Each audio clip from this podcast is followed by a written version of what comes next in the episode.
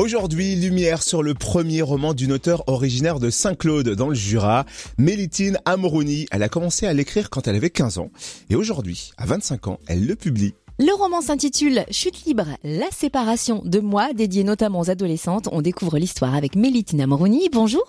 Bonjour Cynthia, bonjour Totem. Alors comment est né ce roman? Alors, euh, quand j'avais 15 ans, j'ai voulu mettre par écrit ce que j'avais sur le cœur, ce que je n'arrivais pas forcément à dire. Et voilà, c'était un petit peu un, journal intime.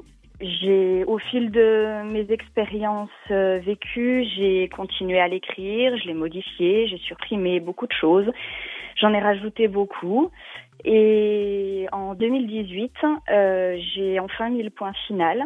J'ai laissé stagner euh, un moment.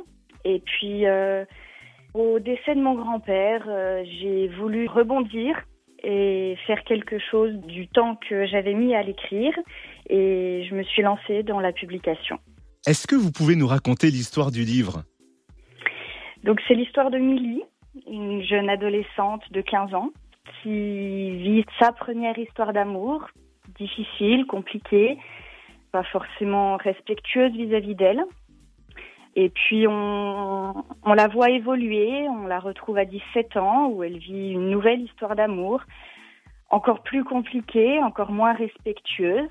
Et au final, on la retrouve euh, à un peu plus d'une vingtaine d'années et on voit où elle en est arrivée euh, malgré tout ce qu'elle a vécu. Tout est autobiographique ou il y a une part romancée? Disons que les événements sont autobiographiques. L'histoire est romancée. En fait, c'est vraiment ma façon de vivre les choses qui n'est pas forcément le vécu des autres personnages. Mais que l'on peut partager toutefois. Merci Mélitine Amrouni, auteur du roman Chute libre, La séparation de moi, paru chez Eddy Livre. Un livre qui est dispo sur le site de l'éditeur edilivre.com ou sur le Facebook de Mélitine Amrouni. Puis son prochain roman est déjà en cours d'écriture. Et pour info, c'est elle qui nous a contacté via le fréquence plus fm.com.